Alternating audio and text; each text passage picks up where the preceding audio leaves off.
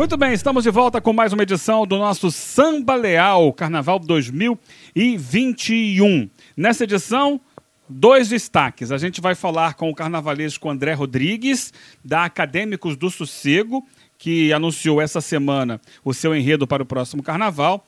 E também a gente vai conversar, vai resgatar aqui do fundo do meu baú uma entrevista com o Neguinho da Beija-Flor, contando como surgiu o grito de guerra. No caso dele, o Olha Beija-Flor aí, gente! Chora cavaco, chora cavaco veio depois. Ele vai contar essa história que é curiosa, engraçada, e depois todo mundo começou a criar, né? Todos os outros cantores começaram a criar os seus próprios gritos de guerra. Mas o primeiro foi com ele, Neguinho da Beija-Flor. Daqui a pouco você vai saber como foi essa história curiosa. É, vamos começar falando da Acadêmicos do Sossego. Alô! A escola de Niterói do Largo da Batalha aproveitou o Dia do Índio, 19 de abril, para anunciar o enredo para o Carnaval 2021, que tem o título Visões Xamânicas, é, que é inspirado na obra do xamã Yanomami, o Davi Kopenawa, e no seu livro A Queda do Céu. Nosso convidado para falar sobre isso é o carnavalesco da escola, que vai estrear na escola, o André Rodrigues, um jovem carnavalesco que vai começar aqui, André, contando pra gente a sua trajetória no carnaval. Já tem experiência de carnaval, não assinando no Carnaval do Rio de Janeiro, mas já tem muita rodagem. Seja bem-vindo aqui ao Samba Leal, André. Alô, Eugênio, alô, ouvintes do Samba Leal. Esse podcast incrível que tem trazido aí muitas coisas boas de carioquices e brasilidades.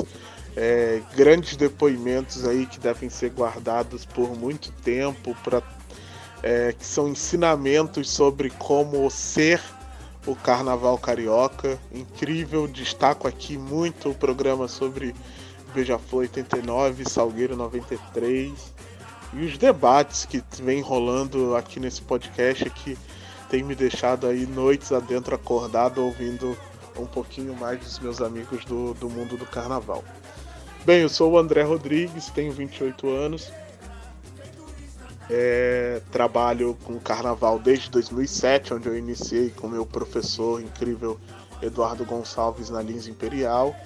É, desde então já trabalhei com vários outros grandes profissionais. É, na Vila Isabel, só na Vila Isabel eu tenho passagens com Alex de Souza em 2010, é, com a Rosa Magalhães em 2013 e 2019 e 2020 eu tive passagens com o Edson, é, com o Edson Pereira.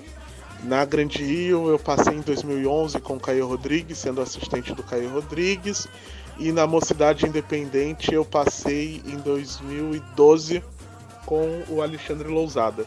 Além também de em 2017 e 2018 eu fui assistente do Severo na União da Ilha, no carnaval do Nizaradembo e Brasil Bom de Boca. É, essas são minhas passagens como assistentes no, no grupo especial daqui do Rio. É, mas entre indas e vindas desde 2012 eu também participo do Carnaval de São Paulo. Já trabalhei na Mocidade Alegre em 2014, no último campeonato da escola. É, já participei do Vai Vai em 2012 também com o Alexandre Lousada. Já participei do projeto vice-campeão do Águia de Ouro, né? Do, sobre o João Nogueira, o enredo é meu. E há quatro anos também eu assino o projeto é, artístico da Mocidade Unida da Moca, é, desde 2018. É, sou carnavalesco da escola, assino os enredos da escola e o projeto artístico é, dessa escola, que é uma escola incrível que vem em ascensão lá no grupo de acesso do, do Carnaval de São Paulo. E também sobre as suas influências, né? As suas inspirações para ser carnavalesco, André. Bom, como artista, obviamente, é... eu tenho as minhas inspirações e a maior de todas, absoluta, é o João 30. Inclusive, para eu digo muito que depois que eu li o livro O Brasil é um Luxo, é, tive várias epifanias, se assim a gente pode dizer, sobre a forma de ver o carnaval, de enxergar o carnaval, mas principalmente pela consciência do que a gente, como artista, está fazendo.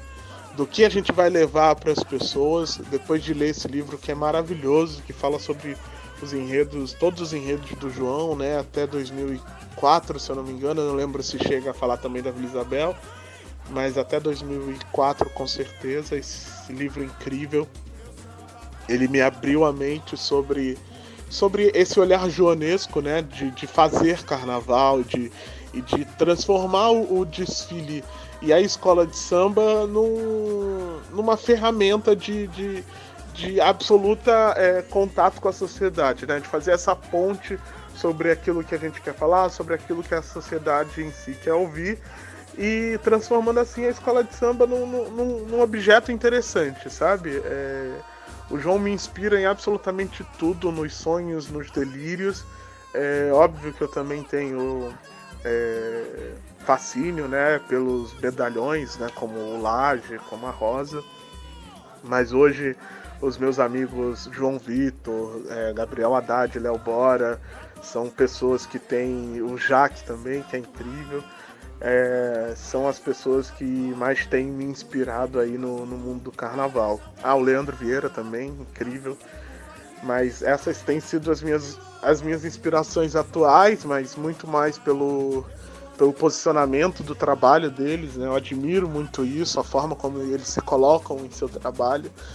Mas a minha inspiração maior, com certeza, é o, é o Juntos em 30, assim, absolutamente tudo. É, o cara era, era fenomenal, era de outro mundo, e o que ele fez e transformou o carnaval carioca não é pra, não é para qualquer um, né? É, é de se admirar e de se bater palma, e principalmente de se guardar a memória do que foi o Joãozinho 30 aqui pro, pro nosso Brasil inteiro. E me conta, você vai se dedicar em 2021 apenas a Sossego, ao trabalho de carnavalesco da Sossego, ou vai seguir como a, auxiliar de ou algum carnavalesco do grupo especial no Rio de Janeiro? Não, na verdade, é, há pouquíssimo tempo, né, é, eu fui chamado pelo Fábio Ricardo na Mocidade Independente e vou prestar também assessoria a ele lá, lá na, na mocidade como assistente de barracão do, do Fábio. O meu trabalho de, de, de assistente se resume a hoje, né, com o Fabinho a, a fazer desenhos de alegorias, né, projeto é, de alegoria desde a da sua estrutura, planta, projeção em 3D e arte final também e depois eu faço o acompanhamento lá embaixo no, no barracão é, com a montagem das alegorias.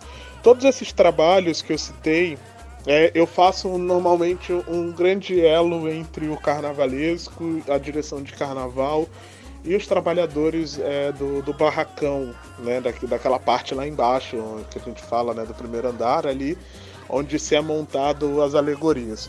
É, dificilmente eu já fiquei ligado ao ateliê, foram esporádicas vezes, né, quase nenhuma na verdade, que eu fiquei ligado ao ateliê, eu sempre fui mais ligado à construção da alegoria mesmo.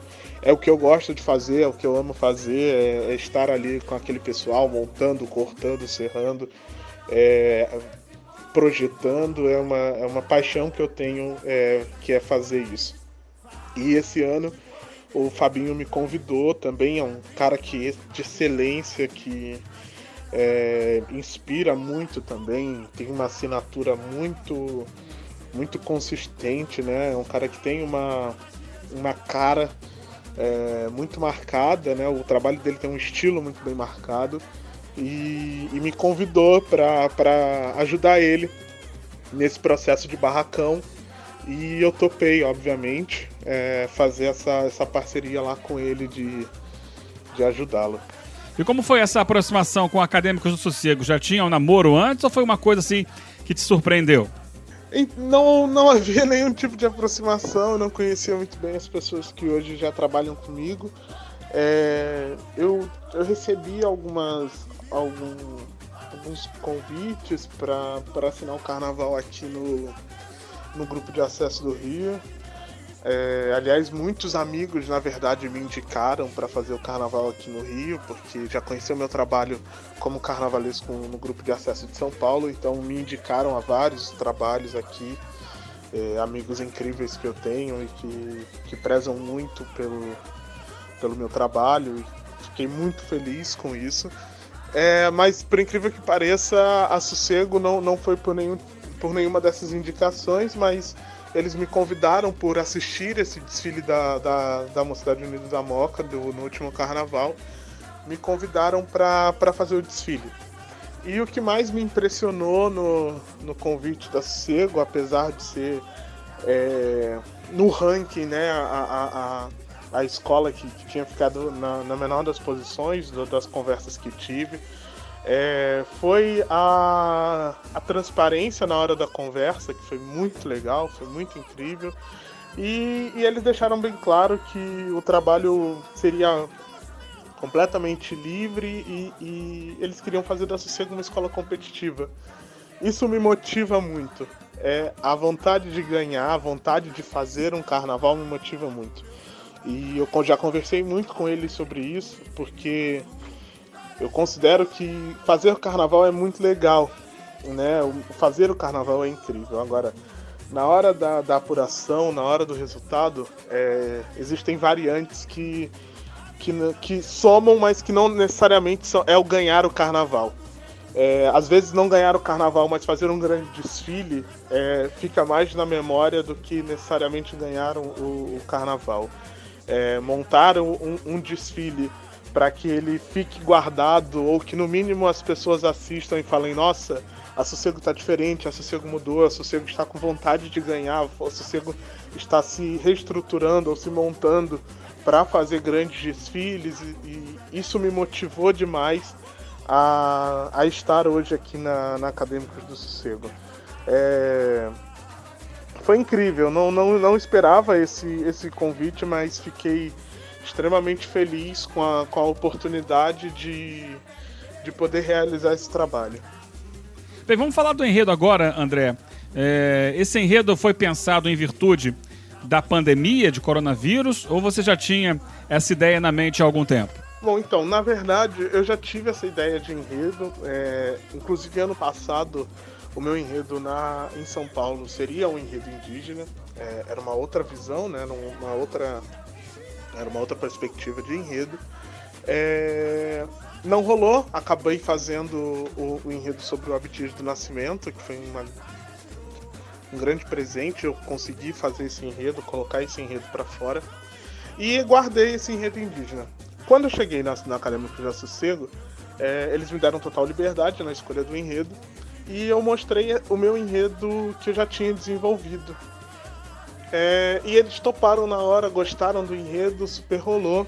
E aí eu falei, bom, agora eu vou parar um pouco, né? Vou mastigar mais esse enredo, né? Poder desenvolvê-lo melhor, é, traçar todas as nuances que ele precisa e começar a desenvolver mesmo um projeto gráfico, né, visual da escola. Isso foi pouco antes, não da pandemia, mas sim da, da necessidade de quarentena. É... E aí entramos em quarentena. E o processo da quarentena me trouxe muitos, muitas reflexões. É... Durante esse processo da quarentena, eu, a gente começou a ver, por exemplo, visões. As visões do Himalaia ficaram mais limpas, as camadas de poluição em diversas cidades altamente poluídas começaram a diminuir, né? Que é aquela faixa de poluição. É, as praias na Ilha do Governador ficaram mais limpas. É, por incrível que pareça, é, diversos é, pontos é, que já eram muito degradados da natureza começaram a se regenerar. E esse tempo de regeneração foi muito rápido. Então talvez essa. não querendo romantizar o que está acontecendo de forma alguma. Infelizmente, é, essa, isso que está acontecendo com a gente é muito horrível. É, e não pode ser romantizado de forma alguma. O que a gente precisa hoje é se cuidar, ficar em casa, é, e obedecer todas as normas de saúde que nos estão sendo passadas. Mas o isso tudo ficou muito na minha cabeça, né? Sobre o que estava acontecendo com a Terra. E eu resolvi levar isso pro enredo.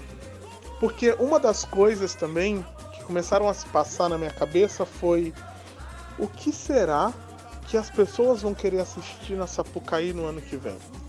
Porque para mim é muito óbvio que passado tudo isso, as pessoas vão querer brincar no carnaval, vão querer se divertir no carnaval.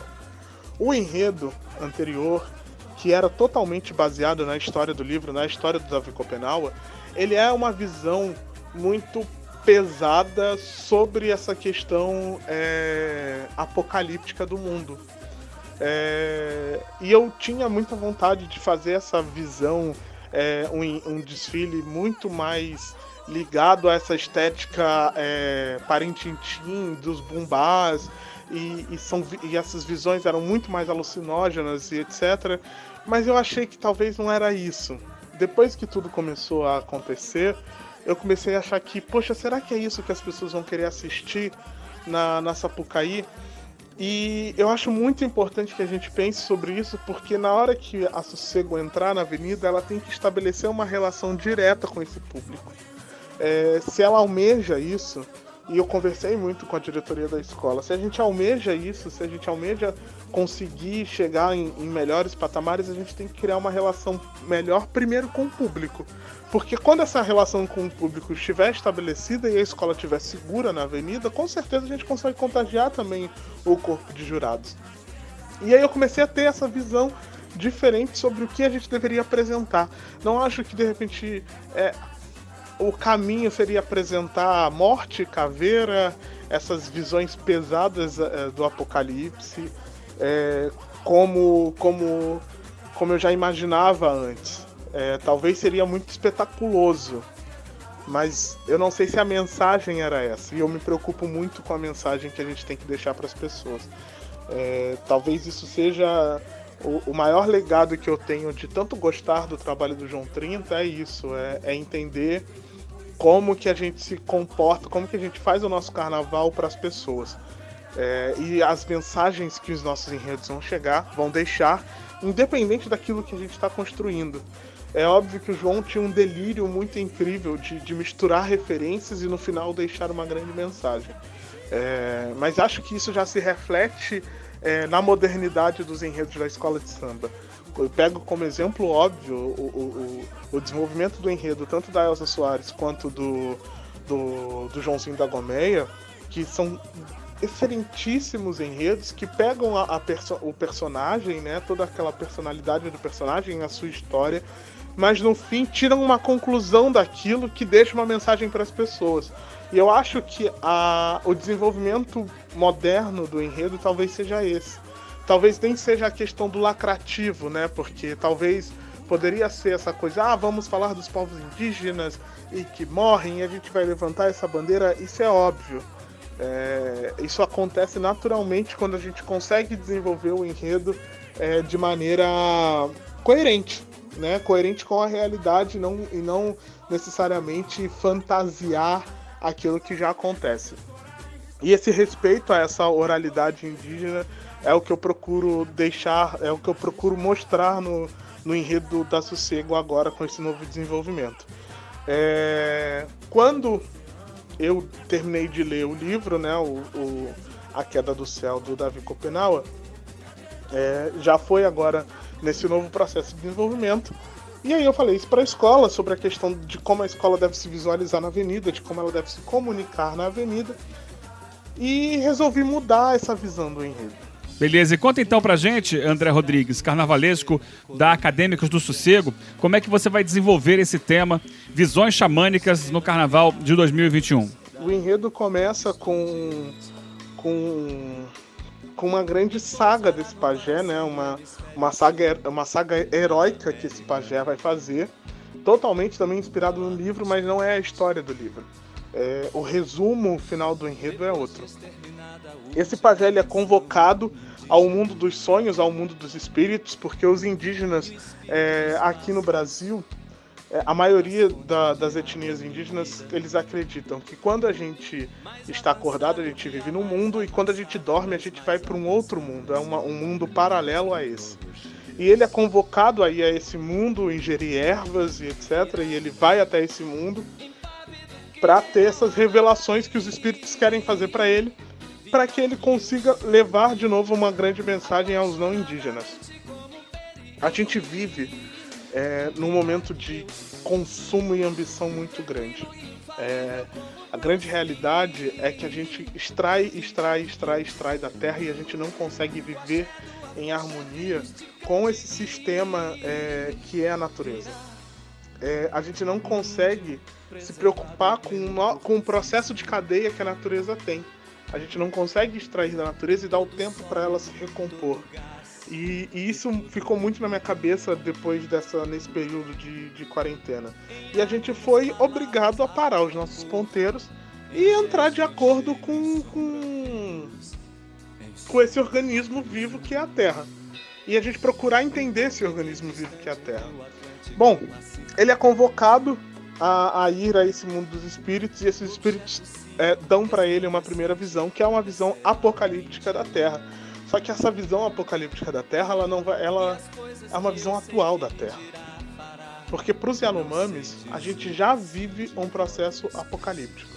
Tudo isso que acontece, a fumaça, é, é, os, a, a, o, garimpo, né, que eles falam que são os comedores de terra, né, porque eles comem a terra o tempo inteiro é, tudo isso já é uma visão de fim de mundo. Eles já vivem essa perturbação de que a qualquer momento o mundo pode acabar. E o mundo acaba para eles quando o céu cai. É, o céu que hoje está sobre as nossas cabeças, ele é sustentado, segundo essa cosmologia deles, por enormes vigas e a partir do momento que a gente cava, cava, cava, que a gente extrai daquilo da natureza e a gente não dá o tempo da natureza se recompor, a gente começa a deixar essas vigas muito fracas. E a qualquer momento essas vigas quebram e o céu pode cair em cima da gente. Então eles vivem essa perturbação do, do fim do mundo a qualquer momento. E eles mostram para eles, os espíritos mostram para esse pajé tudo isso que está acontecendo, né? Esse sistema desenfreado de, de, progresso do homem não indígena, essa busca por consumir, porque, porque tudo vem do consumo, porque a gente consome, quanto mais a gente consome, mais ele tem a, a necessidade de extrair da, da natureza para criar os produtos para a gente continuar consumindo. E continuar com essa ideia de progresso, né? Porque é uma ideia que não tem fim. A ideia de progredir para nós como sociedade não tem fim. É, apesar que a gente não tem o menor controle do tempo que a gente vive. A gente não sabe quando o tempo termina, quando ele acaba. A gente não tem essa ideia. Então a gente nem sabe se tudo isso que a gente, a gente produziu já e esse progresso que a gente já teve foi em pouco ou muito tempo. Porque a gente conta o tempo segundo o nosso calendário. Mas no calendário da Terra a gente nem sabe se de repente a gente está aqui e, e, de repente a natureza nos responde de uma outra maneira. Enfim, são, são muitas camadas de pensamento que a gente pode ter. E, e, esses, e esses espíritos, após terem essa conversa com esse pajé, após mostrarem essa primeira visão apocalíptica do mundo, dão a ele a missão de reunir os pajés do mundo inteiro para que eles façam uma última grande pagelança para trazer respostas de como a gente pode salvar essa terra que a gente ainda está. Por que salvar essa terra que a gente ainda está? Porque a gente sempre teve várias visões de futuro. Nós, não indígenas, nessa né, sociedade que a gente está, onde a gente se insere, nós sempre tivemos muitas previsões de futuro. É, mas nunca nessas previsões a gente colocava a natureza em, em, em primeiro lugar, em primeira instância. É, e essas visões de futuro que a gente sempre teve, a gente não conseguia é, se encaixar nesse sistema. Ele se reúne com esses pajés, porque nas minhas pesquisas, e foi até uma coisa muito interessante, eu tive a oportunidade incrível de, de poder viajar é, e poder ir a um museu em Paris e, e verificar a forma a forma de artesanato, de, de, de, manifestação de arte de, de várias tribos do mundo inteiro. E eu fiquei espantado de como se parecem. Como se parece a forma como é traduzida a trama, a palha, o uso da palha é, em diversas tribos de diferentes locais do mundo. São muito parecidas, mesmo sem elas nunca se encontrarem. Essa, essa evolução do, dos povos tradicionais é muito interessante. E eles têm também essa outra coisa em comum, porque eles sempre tiveram em suas é, em suas visões, em suas menções, que se a gente não conseguisse lidar com a natureza, o mundo iria acabar. Então essa profecia de fim de mundo, ela sempre correu todas as, as é, todas as, as, as, oralidades dos povos não dos povos tradicionais do mundo inteiro. É muito interessante isso. Então, ele busca esses povos tradicionais, esses xamãs dos povos, dos povos tradicionais, e busca uma grande resposta. Só que aí no final a gente brinca com essa resposta. A gente fala que essa resposta, na verdade, é um pouco daquilo que o Caetano já cantou pra gente. Aquilo que se revelará aos povos surpreenderá a todos, não por ser exótico, mas pelo fato de poder ter sempre estado oculto quando terá sido óbvio, ou seja, sempre foi óbvio. A resposta para que a gente consiga progredir em harmonia com a Terra e que ela não nos dê essas respostas é respeitar a natureza. Sempre foi óbvio, porque isso sempre foi o, o, recado dos povos tradicionais, isso sempre foi um recado dos indígenas. Então, não necessariamente essa resposta vai vir, é, não vai precisar um índio vir numa estrela, numa velocidade tonteante de sei lá de onde, para trazer uma mensagem para mostrar para gente que o recado é óbvio demais. E aquilo que nesse momento se revelará aos povos surpreenderá a todos, não por ser exótico, mas pelo fato de poder ter sempre estado oculto quando terá sido o óbvio. Olha, um tema muito interessante que promete ser realmente um, proporcionar um grande desfile. Em parabéns, André. Agora, me conta uma coisa, curiosidade. Observando o desfile da Mocidade Unida da Moca, na, no grupo 1 do São Paulo, nesse último carnaval, percebi que a escola tem usou muitos adereços de mão nas fantasias. Você pretende fazer isso também na Sossego? Não, essa coisa do adereço de mão é uma coisa característica da Moca. É, é uma questão de desfile que a escola pede. A escola sempre me pede muito é, as fantasias maiores. O, me, o, meu estilo real não são fantasias tão grandes. É, mas a escola me pede, eu respeito esse, esse estilo que a escola tem e essa maneira que a escola gosta de desfilar. Mas não, não, não vejo a Sossego.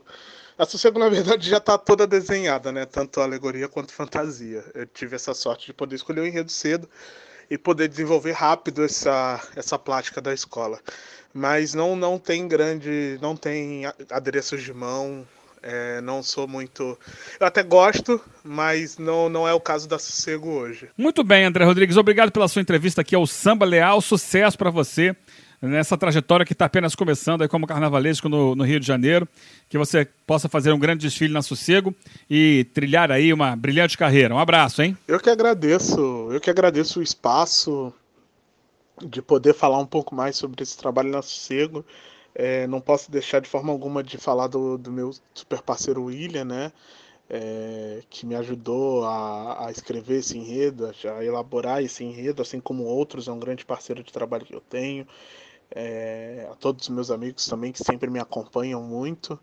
É, e, cara, eu queria poder dizer que para as pessoas terem esperança, se cuidarem, é, para que isso logo passe, que fiquem em casa, é, que sigam as normas, as instruções aí, porque quanto antes a gente, quanto mais a gente conseguir ficar em casa, menos essa, essa doença vai se vai progredir, vai se propagar e em breve a gente vai poder retomar as atividades normais do processo de carnaval. E é uma grande é um grande desejo que eu tenho de logo poder começar a executar esse desfile. É, acho que a grande palavra no momento é esperança, não é nem otimismo. É esperança porque a gente tem que passar por isso daqui, ter esperança de que lá na frente a gente vai atravessar esse deserto e a gente vai ter o nosso o nosso tão sonhado carnaval de volta. Muito obrigado, Eugênio, obrigado a todo mundo aí que está ouvindo. E vamos lá, rumo ao Carnaval 2021. grande abraço, família Sossego. Muito bem, agora a hora de contar história aqui no nosso podcast Samba Leal. Agradecendo mais uma vez a presença do André Rodrigues. Hoje em dia, todo intérprete de samba enredo tem o seu grito de guerra, né? Aliás, alguns excessivamente longos, né? Os caras ficam lá falando um monte de coisa antes de começar o desfile. Mas como surgiu isso? Antigamente não, não existia, né? Em algum momento começou. E começou com o Neguinho da Beija-Flor. É o famoso Olha a Beija-Flor aí, gente. E isso foi nos anos 70. Mas a história é bastante curiosa. Quem já conhece, né, vai relembrar. E quem nunca ouviu, vai conhecer agora. Essa entrevista foi feita com o Neguinho da Beija-Flor já há mais de uma década, né? Eu fui remexendo aqui meu baú. Aliás, tenho muitos áudios aqui no meu baú que em breve eu vou colocando aqui aos poucos no, no nosso samba leal.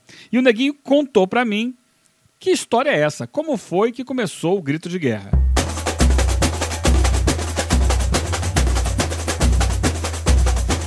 Uma dúvida. Foi você que inventou o grito de Foi. guerra? E como é que começou isso? Porque é, Foi a o seguinte- não, não tinha, né? Não Entrava o tinha. samba direto. Não tinha o samba direto. E, de- e foi isso aí, foi hoje, todas as escolas de samba Tem. do Brasil e do mundo, porque a gente que tem a, oportunidade de viajar o mundo todo, existe escola de samba em Paris, existe escola de samba na Suíça, existe escola de samba na Alemanha. né?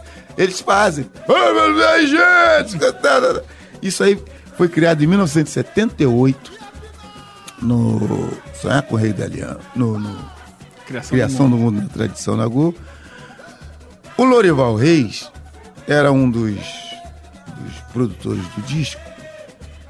E aí ele veio, ele veio, chegou e perguntou: qual é a próxima escola? Eu digo: olha a Beija-Flor, gente! Olha o beija-flor aí, gente! E o cara gravou.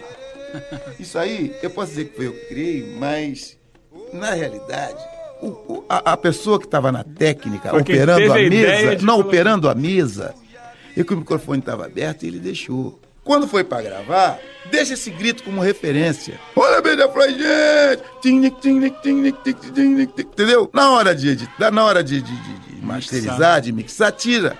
O cara esqueceu. Na hora de mixar, deixou o grito.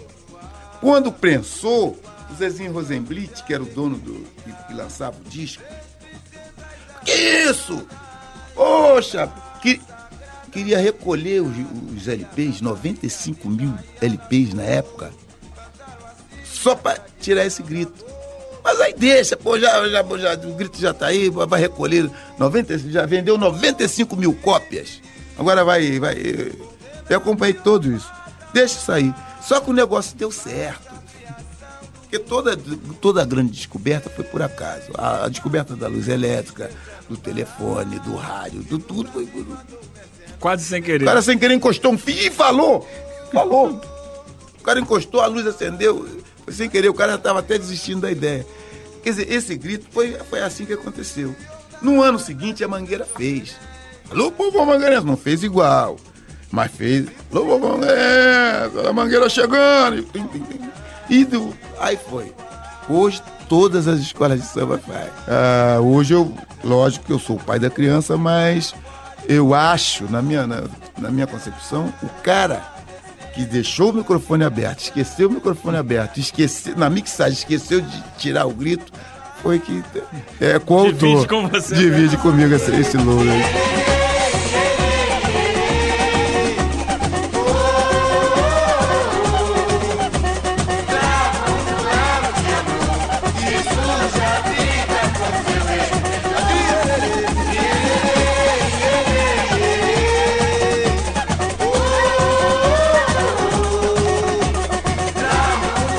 Legal, né? Neguinho da Beija-Flor, um ícone do carnaval mundial.